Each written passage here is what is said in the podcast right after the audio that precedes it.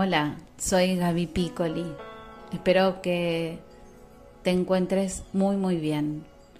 Y en este ciclo que se llama Explorar para Crear, si es la primera vez que me estás escuchando, te cuento que hablo de conocimientos de física cuántica, pero aplicadas al humano, para que la vida se nos haga más simple y además que nos demos cuenta que es solo un juego de niveles. Cada tanto voy cambiando de temática, más o menos cada cinco episodios voy cambiando de temática y cada temática tiene una parte teórica y una parte práctica. Así que si este programa de hoy te gusta, eh, puedes escuchar los anteriores que están llenos de ejercicios y ver cómo te sentís con la propuesta.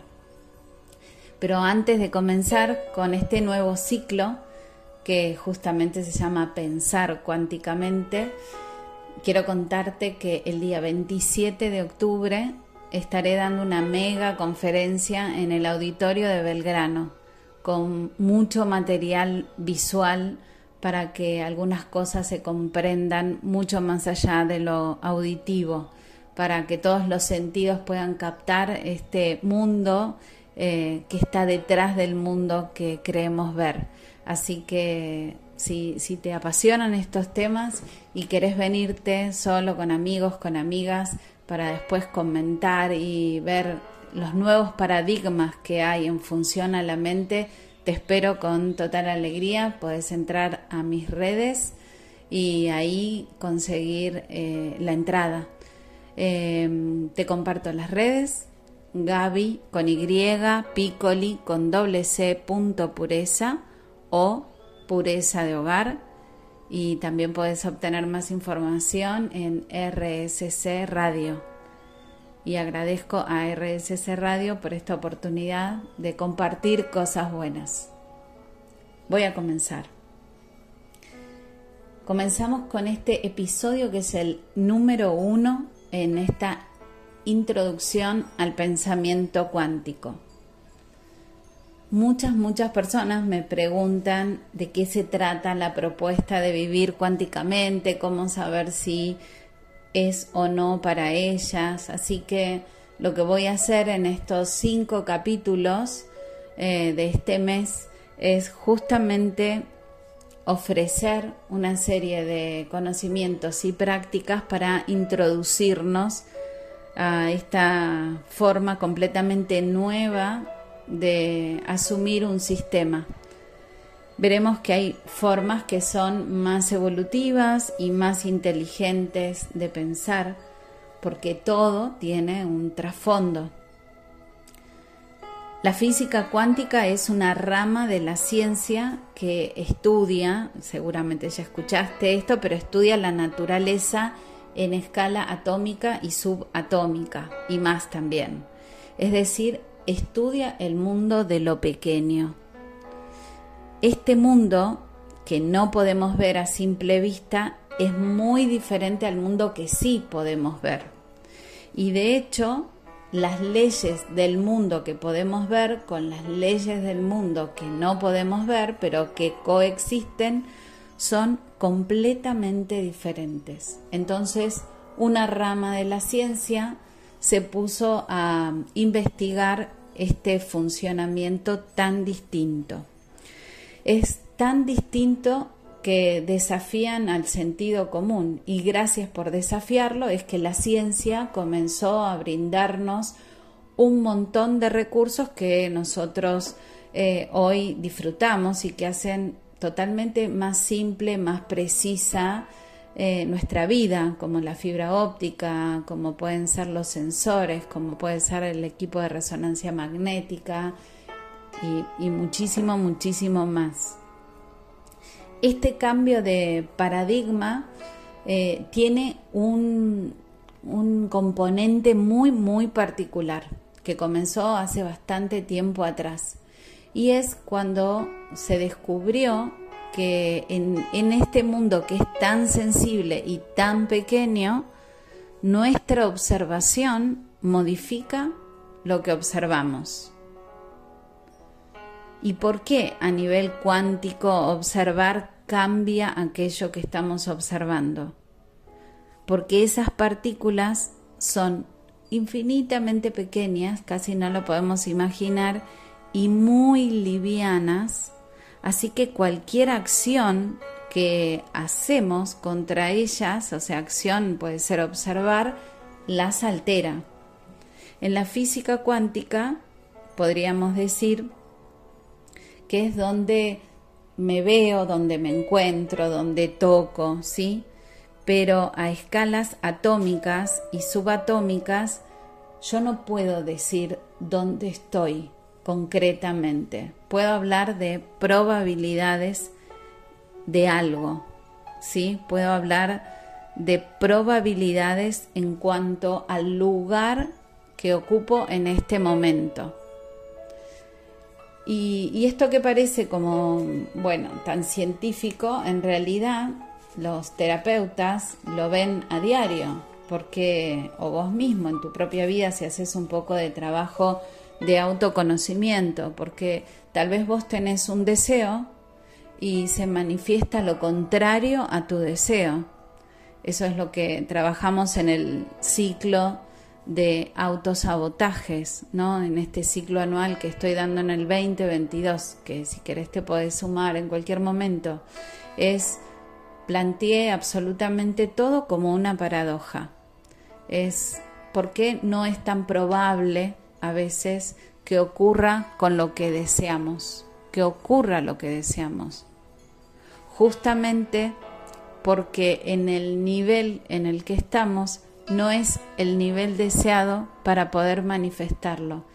Así que en este primer episodio del día de hoy, que es Introducción al Pensamiento Cuántico, vamos a hablar un poquito de esto, de cómo es el campo informativo, eh, cómo se compone, cómo surgió y luego te voy a desafiar con algo. Este mes eh, en autosabotajes estamos trabajando con esta paradoja. Querer vivir agradecidos y descubrirnos lamentándonos y quejándonos permanentemente. Y el desafío y la propuesta que le hice a todas las personas que empezaron a cursarlas o que se siguen sumando y empiezan a cursarlas es no solamente ofrecerles teoría, sino 30 ejercicios. Con esos 30 ejercicios te vas a, dar cuenta eh, en qué nivel estás, porque todas las cosas que vos deseas gravitan hacia una conciencia en la que vos estás en armonía. Entonces, si vos estás en armonía, aunque no te des cuenta con la queja, todas las circunstancias, ¿sí? como si fuera un núcleo y ahí todas las partículas alrededor de, de ese núcleo van a gravitar en función a eso. Así que voy a compartir hoy al final de este podcast ocho ejercicios, de los 30 que estamos haciendo, ocho, para que tengas una pequeña píldora y puedas darte cuenta de si estás vibrando en queja y lamento a nivel inconsciente o estás vibrando realmente en gratitud. Espero que te guste y comenzamos.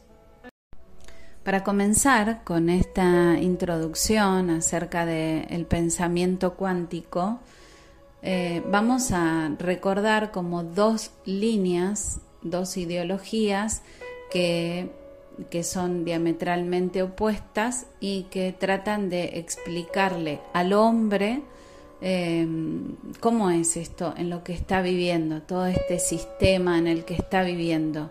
Por supuesto te tiene que interesar eh, saber, bueno, vos y la vida pueden hacer algo, esto está así, esto es fijo, esto es determinado, está escrito mi destino, ¿no? Como tiene que haber algunas preguntas sobre la existencia.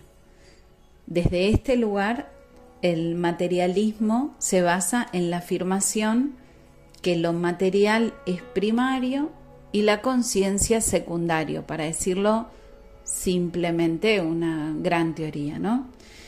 Y en cambio, el idealismo afirma algo diametralmente opuesto. Para la conciencia cuántica, ninguna de estas dos afirmaciones son tan reales, ¿sí? Y de eso vamos a hablar. La conciencia cuántica habla de la dimensionalidad y la multiangularidad del momento presente. Hay una famosa idea de que la realidad, la habrás escuchado un montón, tal vez a través del curso de milagros o un montón de series de las que voy a hablar en la conferencia del 27, eh, donde la realidad es una ilusión que nosotros mismos creamos.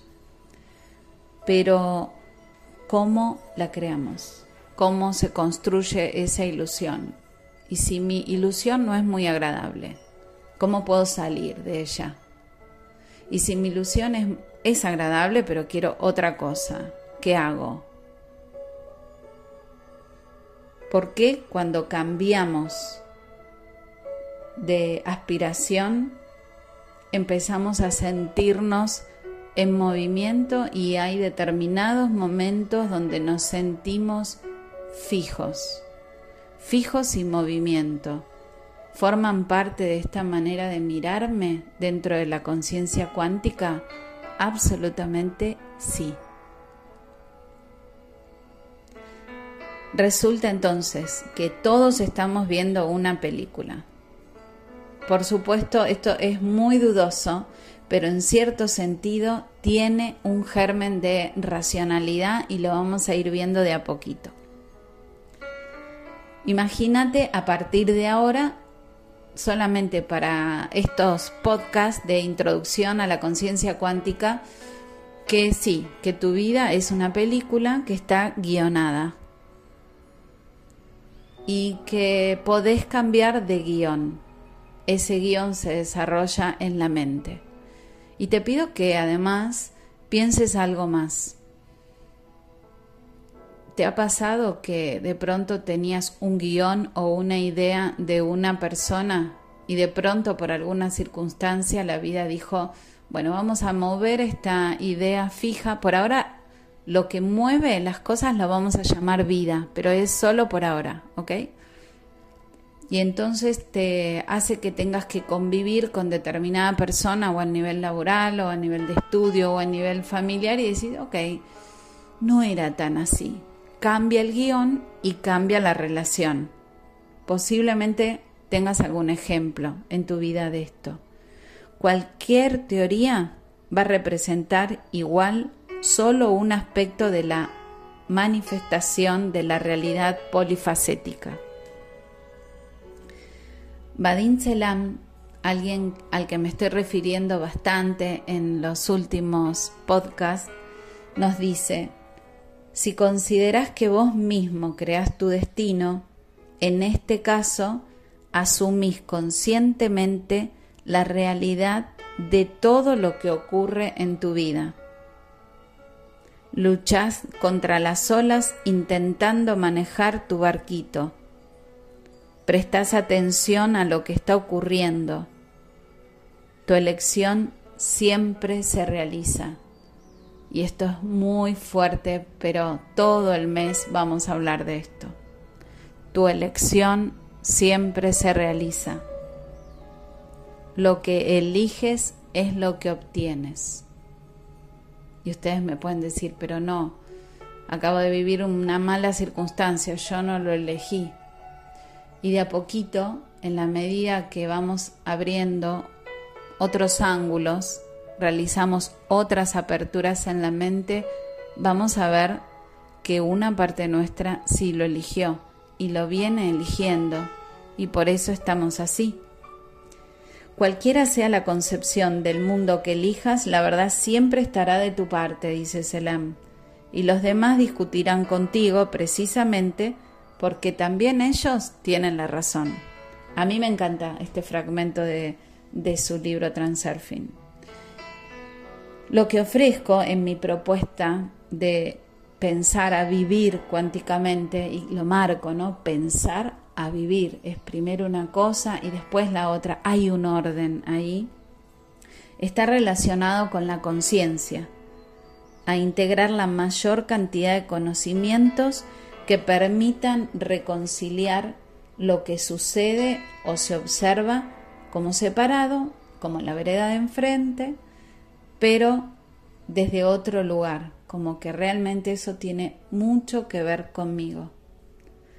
Hablo de asumir algunas leyes de la física cuántica para despertar otra forma de pensamiento, como la superposición cuántica, la clarividencia, mantenerse en suspensos, trascender configuraciones, encender nuevas líneas temporales.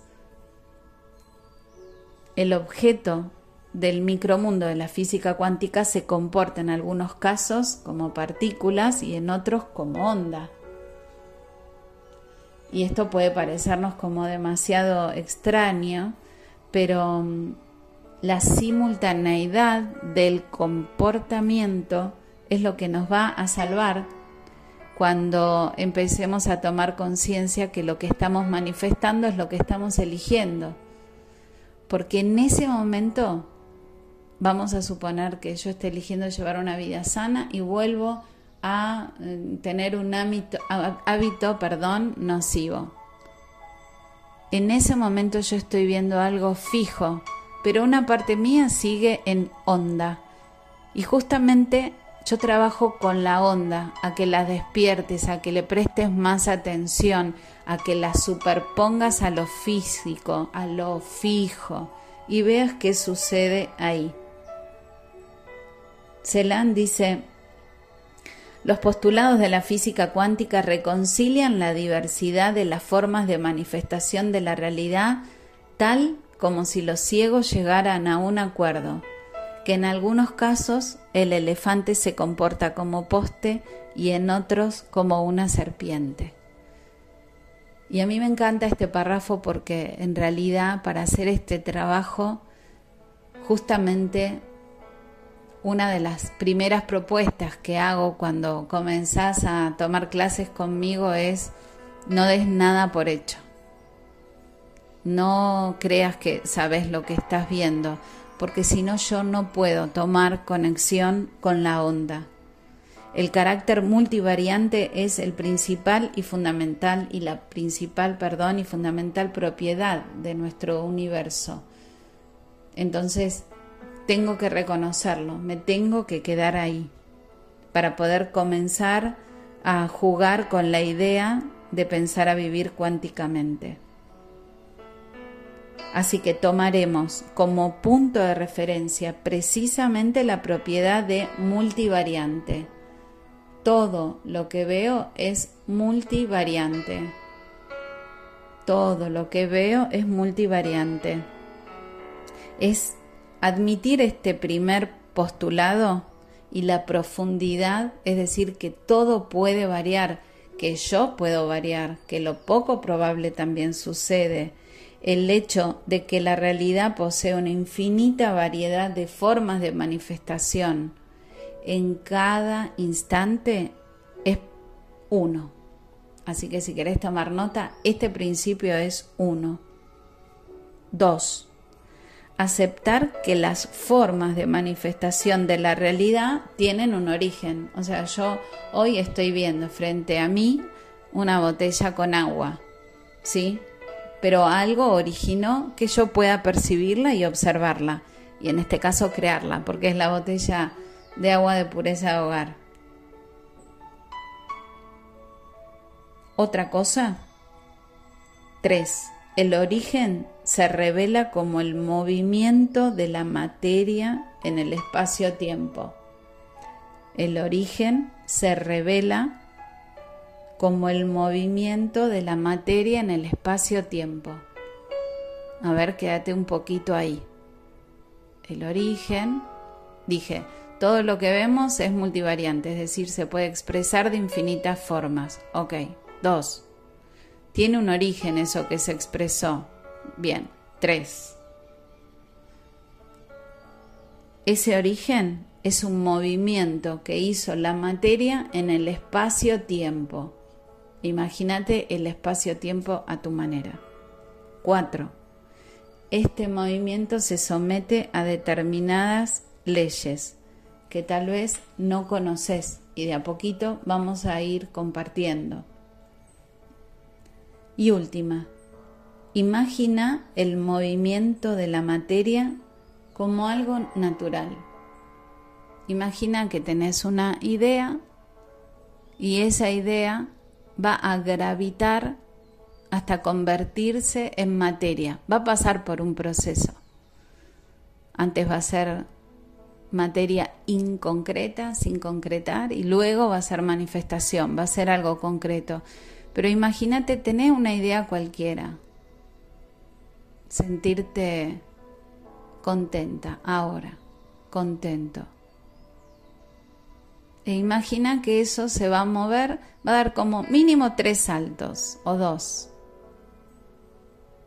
Como una onda, pum, cae en un lugar inconcreto, pero ya un poquito más cerca de manifestarse. Y empecé a sentirte así de alegre, de concreto, y pum, vuelve a caer. Y en algún lugar ya está ocurriendo.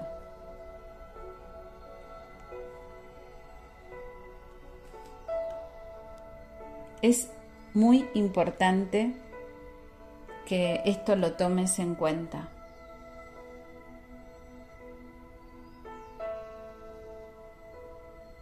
Los datos de todos los puntos de movimientos posibles de la materia, todos los movimientos que hubo, hay y habrá, se guardan en un lugar que lo vamos a llamar campo de información. ¿Sí? Celan lo llama espacio de variantes. Fíjate a vos qué te queda más cómodo, imaginarte como un gran espacio que es un campo de información o un espacio donde hay probabilidades. Ese espacio es del que vamos a hablar.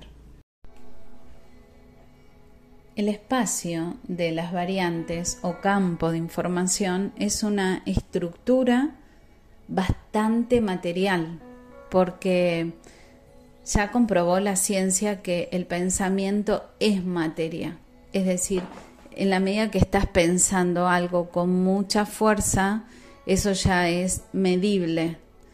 Y por eso tiene tanto impacto. Y por eso en estos tiempos mentir sale tan caro, porque uno puede percibir, tiene un lector que puede percibir realmente lo que esa persona, en lo que está vibrando esa persona, y por eso también mentir nos cuesta tan caro a nosotros, mentirnos básicamente. Es un campo de información infinito que contiene todas las variantes posibles de cualquier acontecimiento que pueda producirse. Se puede decir que en este campo hay de todo y que viene de la nada. O sea, hay de todo y viene de la nada. Y a veces se comporta como todo y a veces se comporta como nada. La idea de paradoja, de onda y partícula, de fijo y en movimiento, empecé a asumirla, porque de esto es la propuesta, solo para jugar por un rato y ver cómo te sentís vas a ver que asumir de que simultáneamente estás quieto y te estás moviendo es un flash. Lo importante es solo que este espacio de información tengas en cuenta que va a servir de patrón.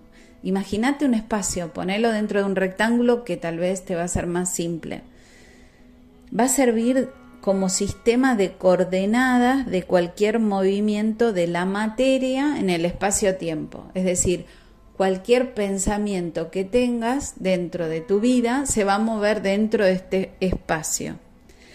Celan nos regala este imaginario que lo voy a compartir textual porque puede servir un montón.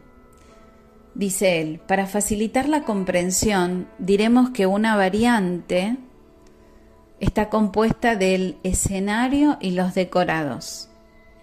Los decorados son la imagen exterior o la forma de manifestación y el escenario, el camino por el que se mueve la materia. Para más comodidad podemos dividir el espacio de las variantes o campo de información en sectores, cada uno de los cuales tienen sus escenarios y sus niveles. Tiene sus escenarios y cada nivel tiene sus decorados. Cuanto más grande es la distancia entre los sectores, más grandes son las diferencias entre cada escenario y decorado. Este es el gran trabajo, agrandar el sector de la conciencia. Teóricamente no existe ningún tipo de límite para los escenarios y los decorados de la existencia humana, pues el espacio de, las variantes es infinito. Todo depende que saltes de un nivel de conciencia a otro como en los jueguitos porque si tienes un nivel de conciencia carente, vas a estar casi siempre dentro de los mismos escenarios y decorados. Puede cambiar el decorado, pero no el escenario, porque ese es tu lugar de movimiento espacio-temporal. Si tenés un nivel de conciencia de enfermedad, puede cambiar los decorados, pero no los escenarios. Durante varias veces en tu existencia vas a pasar por decorados similares. Vas a ver clínicas, hospitales, médicos, tratamientos, técnicas de curación, etc. ¿Se entiende la idea? El tema es saltar de nivel, saltar de escenario, ir de un escenario pequeño a un escenario mayor. Eso sería aumentar aquello de lo que sos consciente que podés ser. Y ese es el trabajo, básicamente la vida de un ser humano, al igual que cualquier otro movimiento de la materia, representa una cadena de causas y consecuencias. Uno sigue a otro, de modo que los sectores del destino se enfilan en las líneas de vida. Los escenarios y los decorados de los sectores de esas líneas son más o menos similares. La vida del hombre transcurre con mesura en una dirección hasta que sucede algún hecho que cambia el escenario y los decorados. Entonces el destino cambia de rumbo y se pasa a otra línea de vida, porque resuena la conciencia con otras cosas y todas las cosas gravitan hacia la conciencia con la que están en armonía. Existe entonces una estructura de información. Te propongo que la imagines por un ratito como un gran rectángulo, con escenarios diferentes, con decorados que son en armonía con esos escenarios. El movimiento de la realización material se efectúa en relación con lo que se engendra en esa estructura. El proceso de movimiento de la materia a través del espacio de las variantes se puede demostrar con algunos ejemplos. Te comparto uno de Selam. La ola marina puede servir como otra analogía para ilustrar la realización en el espacio de las variantes. Supongamos que, como consecuencia de un terremoto, se forma una ola en alta mar. La ola se desplaza sobre la superficie del mar como si fuera una joroba, pero el agua queda en su lugar. La masa de agua no se mueve. Lo que se mueve es la realización de su potencial energético. Solo al llegar a la orilla se derrama el agua. Esto es genial. Pero mi trabajo es mostrarte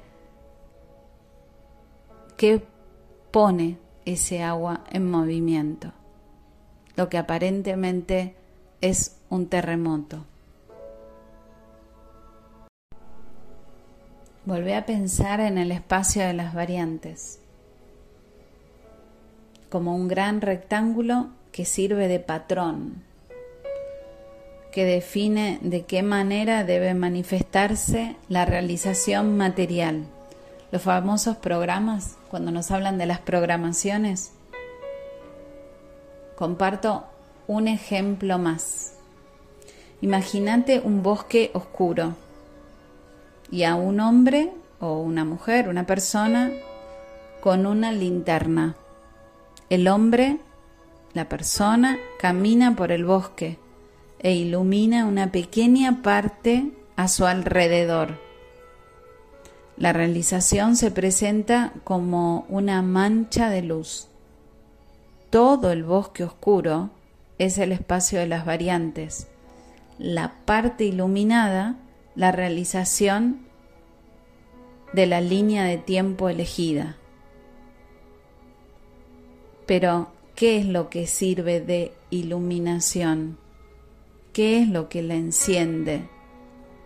¿Qué materializa esa línea? Y esto es clave, es tu nivel de conciencia. De una u otra manera, la conciencia de la persona forma su destino. La emisión de energía mental materializa la variante potencial. Todos tenemos el derecho de hacerlo, porque también la realidad se revela en esa forma, donde la conciencia determina la realidad. Y además, podemos empezar a darnos cuenta de qué nos estamos separando, solamente porque algo nuestro no se dirige naturalmente en esa dirección. Hasta ahora no queda del todo claro tal vez de qué manera se realiza ese proceso de transmisión de la información, Sí, pero sí quiero comentarte que tiene que ver con una base energética.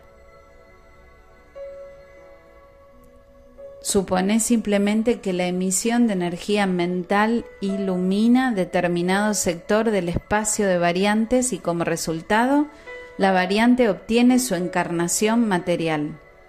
La emisión, al igual que el sector, también tienen determinados parámetros la emisión mental encuentra su sector y la variante se realiza. Y de esta manera logramos que la conciencia determine su realidad. Por eso nosotros proponemos a través de pureza de hogar o en los mantras con pilotajes que, que hay en Gaby Piccoli, realizar una superposición cuántica, es decir, realizar una superposición de información, que tal vez es una información que pertenece a otro escenario, ¿no? Yo me, me cuelgo el talismán abundancia con su secuencia numérica correspondiente y esa secuencia numérica me dice, sí, pero es de otro escenario, todavía no podés descubrir el decorado, ni tampoco crearlo, ni manifestarlo. Ok, pero yo ya le estoy prestando observación y ya estoy modificando algo porque recuerdo que a nivel subatómico la liviandad y la sensibilidad de esas manifestaciones subatómicas de alguna manera van a comenzar a encender las luces de ese escenario. Por eso ahora, ya llegando al fin, a la parte más práctica, te voy a proponer 8 de los 30 ejercicios de gratitud de la clase de gratitud del mes de, de, perdón, del mes de septiembre en Gaby Piccoli en autosabotaje. Porque la gratitud es un parámetro mental que tiene su escenario y su decorado. La persona que quiere vivir agradecida tiene un decorado donde todo fluye, donde todo resuena, ¿sí?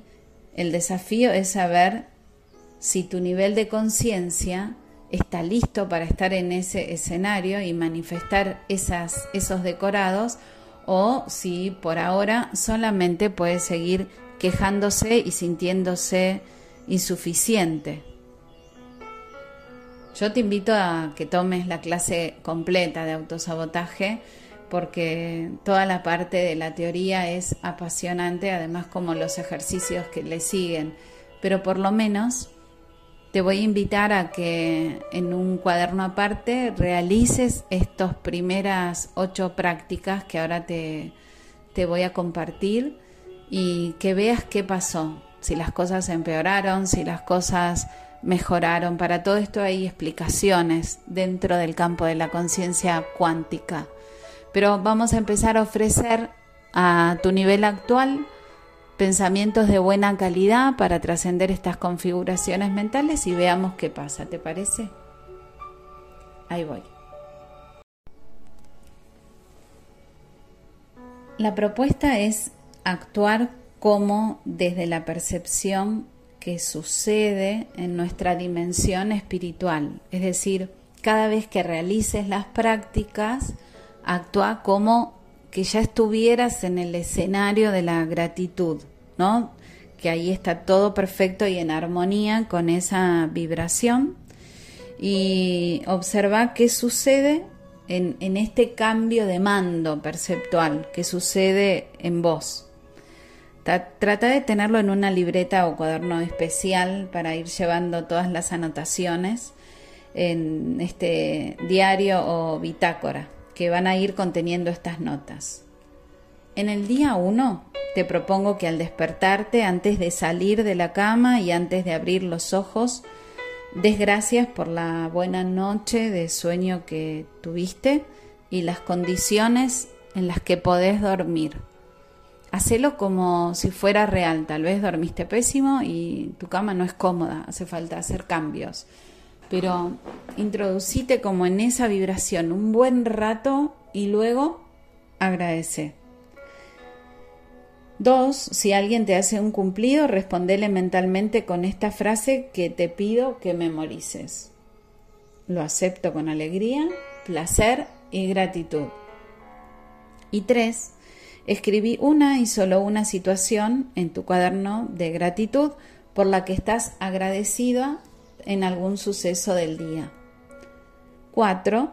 Antes de dormir, repasa el día bendiciéndolo a todas las personas que recordás que te cruzaste y perdonate si sentís que cometiste algún error. Día 2. Centra tu atención en algún vínculo significativo emocionalmente. Puede ser una pareja, un hijo, un amigo, un padre o algún ser humano altamente significativo. También puede ser alguien del reino animal. Y realiza una lista. Te paso algunas sugerencias. ¿Qué es lo que más te atrajo de esa persona al principio? ¿Qué cualidades admiras? ¿Cuáles son los momentos de mayor risa y diversión que recordás? ¿Qué te hace pensar o considerar que vale la pena cuidar ese vínculo? Y una vez que termines la lista de manera escrita, imagina el vínculo de ambos y bañalos con luz, aprecio y gratitud. Escribí dos situaciones en tu diario de gratitud por la que estás agradecida con algún suceso del día. Día 3.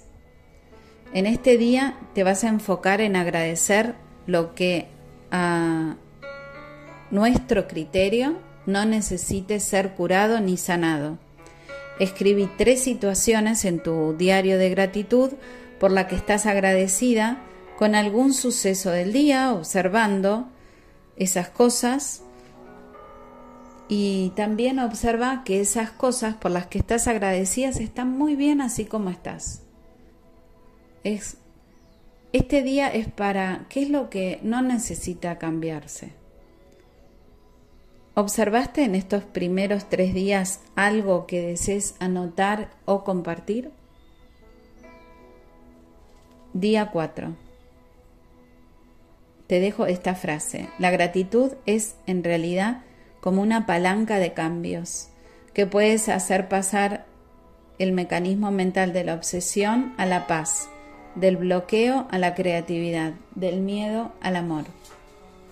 La práctica de hoy consiste en entonar una canción a todas las cosas por las que estás agradecida cuando estás haciendo algo en automático. Por ejemplo, si estás manejando, andando en bici, caminando, bañándote, hacer esa canción, ¿no? Cada uno cantará como, como quiera. Estoy agradecido por tal cosa, estoy agradecido por tal otra, la, la, la. Y termina diciendo, digo sí a la vida y la vida dice sí y escribí cuatro situaciones en tu diario de gratitud por la que estás agradecida con algún suceso del día. Dos tienen que incluir aspectos de la naturaleza, alguno cercano y otro lejano, puede ser que recuerdes o actuales. Día 5. Otra frase de Alan Cohen. La gratitud no es la consecuencia de las cosas que nos suceden, es una actitud que cultivamos con la práctica. Cuanto más agradecemos, más cosas tenemos para agradecer. Agradece el amor que recibís desde cualquier tipo de vínculo y en cualquier tiempo de manera escrita. Y escribí cinco situaciones en tu diario de gratitud por las que estás agradecida con algún suceso del día. Día 6. Hoy es el día de escribir a alguien una pequeña carta de agradecimiento, si es posible, manuscrita y entregarla dentro del mismo día. Puede ser un ser cercano efectivamente o alguien que te quedó pendiente. 2. Escribí seis situaciones en tu diario de gratitud por lo que estás agradecido con algún suceso del día. ¿Y observaste algo a nivel emocional que te haga sentir mal con este trabajo? Si es así, ¿podés narrarlo en cinco oraciones como tope? Día 7. Hoy es el desafío mayor. Es ser capaz de experimentar y aceptar plenamente la espontaneidad de un momento que no se ha buscado ni preparado la frescura de un niño riendo a carcajadas, alguien que te deja pasar en un camino, una amiga que cae con flores en un encuentro, un arco iris, la luna llena, etc. ¿Con qué frecuencia permitís que eso ocurra en tu vida? Este día es clave para ver cuán abierto y disponible estás para que los sentidos puedan captar los efectos de tu percepción. Ya llevas seis días entrenando. Llevas seis días tratando de habitar otro escenario. ¿Cómo viene tu decorado? Escribí siete situaciones en tu diario de gratitud por las que estás agradecido con algún suceso del día. Y día final, por lo menos para este podcast. Si te quedaste con ganas de más, ya sabes, tenés la clase completa. La práctica de hoy es tener una actitud física que preguntes en algún momento del día, por lo menos tres.